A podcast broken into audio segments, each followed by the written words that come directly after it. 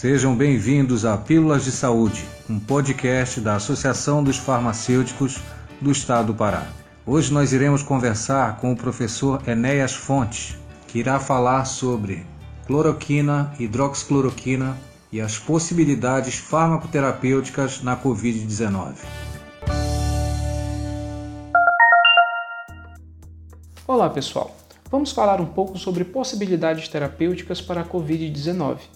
Diante de tantos debates e dúvidas nesses dias de pandemia, vamos explorar brevemente as evidências científicas e medicamentos que estão em investigação. O novo coronavírus, ou SARS-CoV-2, segundo estudos, parece utilizar a enzima conversora de angiotensina 2 para introduzir seu material genético nas células. A partir deste ponto e da sua proliferação, a doença pode evoluir com a síndrome respiratória aguda grave, um quadro pneumônico que compreende dois componentes importantes. Um componente infeccioso, que está relacionado à carga viral e à infecção do trato respiratório inferior, e um componente inflamatório, que seria uma resposta imunológica exacerbada na tentativa de combater a infecção. Ambos cooperam para o mau prognóstico da doença. É exatamente diante dessas características que se buscam medicamentos que sejam vantajosos no controle ou mesmo reversão das manifestações graves e críticas. Sabemos que existem vários estudos em andamento no mundo, explorando antivirais, antimaláricos, corticosteroides e mesmo medicamentos relacionados ao eixo renina-angiotensina. Até o momento, no entanto, realmente não temos nenhum medicamento com evidência científica de eficácia na doença. Portanto, são terapêuticas experimentais. O conhecimento sobre essas drogas está evoluindo conforme os estudos e também evolui o conhecimento sobre a patologia. Temos muito ouvido falar sobre a cloroquina e a hidroxicloroquina. Estes antimaláricos, que também são utilizados para o tratamento de doenças reumáticas ou autoimunes, como é o caso do lúpus, despertou o interesse da comunidade científica a partir do momento que se percebeu um possível efeito antiviral. No caso da Covid-19, esse interesse surgiu a partir do momento que dois grupos de pesquisa demonstraram uma inibição da infecção pelo SARS-CoV-2 em culturas de células. Surgiu então a tese de que esses medicamentos bloqueariam a interação entre o vírus e a ECA2, além de influenciar no pH endossômico, que seria um outro mecanismo relacionado à penetração do vírus. Na teoria, tais propostas dariam base para o seu eventual efeito antiviral, observado lá na cultura de células. Não é, no entanto, base suficiente para uma aplicação clínica. Então, o que sabemos sobre o uso desses medicamentos para o tratamento da Covid-19? Atualmente, cerca de 50 estudos clínicos estão em andamento, buscando verificar a eficácia da cloroquina ou hidroxicloroquina.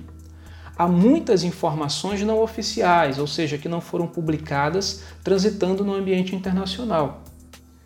A dificuldade de acessar os dados dessas pesquisas também impedem que os resultados sejam validados. Entre as pesquisas que já possuem resultados publicados, existem divergências, Alguns estudos apontam para a aceleração da recuperação do paciente, indicando redução da carga viral, regressão da febre e melhora dos resultados de exames de imagem. Outros estudos, no entanto, demonstram uma ausência de ganho com o tratamento da hidroxicloroquina. Outro fator importante, que até o momento carece de evidências, diz respeito à mortalidade. O grupo de pesquisa brasileiro que conduz um estudo rigoroso declarou no último final de semana que os resultados obtidos até o momento não permitem afirmar a efetividade do medicamento, assim como também ainda não há evidência de que ele reduza mortalidade. O que todos esses pesquisadores concordam em suas conclusões é que são necessárias mais pesquisas, mais estudos que possam trazer uma resposta definitiva a essa questão. Enquanto essa resposta não chega, há grupos que defendem o uso da cloroquina e hidroxicloroquina baseado nas experiências acumuladas até o momento. É muito importante que essas experiências sejam publicadas, permitindo à comunidade científica chegar mais rapidamente a uma conclusão sobre a eficácia do tratamento. Mas, dada a urgência do momento, o Ministério da Saúde padronizou um protocolo de uso da cloroquina e hidroxicloroquina em casos graves e críticos da Covid-19. Nesse contexto, é indicado o monitoramento rigoroso da função cardíaca, renal e hepática, correspondendo aos principais riscos da medicação. Os medicamentos, portanto, estão sendo utilizados off-label para o tratamento da Covid-19. Esse tratamento, no entanto, não se resume à cloroquina e hidroxicloroquina.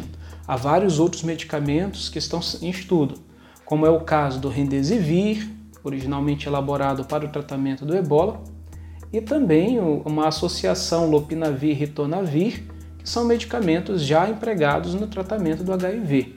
Lopinavir e ritonavir já tem alguns estudos preliminares indicando redução da carga viral do SARS-CoV-2 além de é, uma redução da necessidade de ventilação invasiva. No caso do Remdesivir, há uma certa limitação, uma vez que ele ainda está em estudo e não possui registro na Anvisa.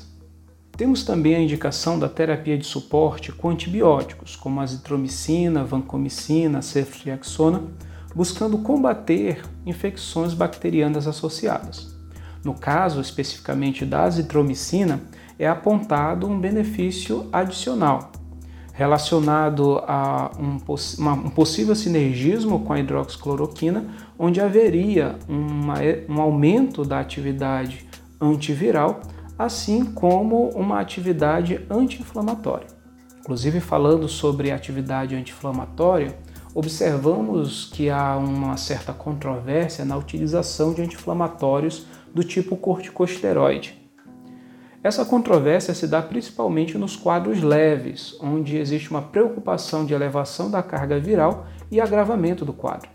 Alguns estudos, no entanto, já sugerem a introdução desses medicamentos em pacientes com quadros graves para controlar a resposta inflamatória exagerada. Os órgãos internacionais, por outro lado, só indicam a utilização desses medicamentos nos casos em que há exacerbações de asma ou ainda quando eu tenho doença pulmonar obstrutiva crônica presente. Por fim, uma abordagem clínica que tem demonstrado grande benefício para os pacientes com quadros graves é a terapia anticoagulante. Foi observado que os pacientes com quadro grave de Covid-19 apresentam grande risco de coagulação intravascular disseminada e tromboembolismo. Os estudos apontaram então uma melhora significativa do prognóstico desses pacientes, inclusive com redução da mortalidade. Vemos, portanto, que a terapêutica da Covid-19 envolve diversas classes de medicamentos, muitas vezes utilizado de forma associada, e em todos os casos precisamos considerar que se trata de uma doença nova ainda temos muito a aprender sobre a Covid-19 e as possibilidades farmacoterapêuticas. Neste sentido, então, devemos estar atentos aos novos estudos e buscar sempre aplicar as melhores estratégias possíveis com os melhores critérios científicos disponíveis. É isso aí, pessoal. Um forte abraço a todos.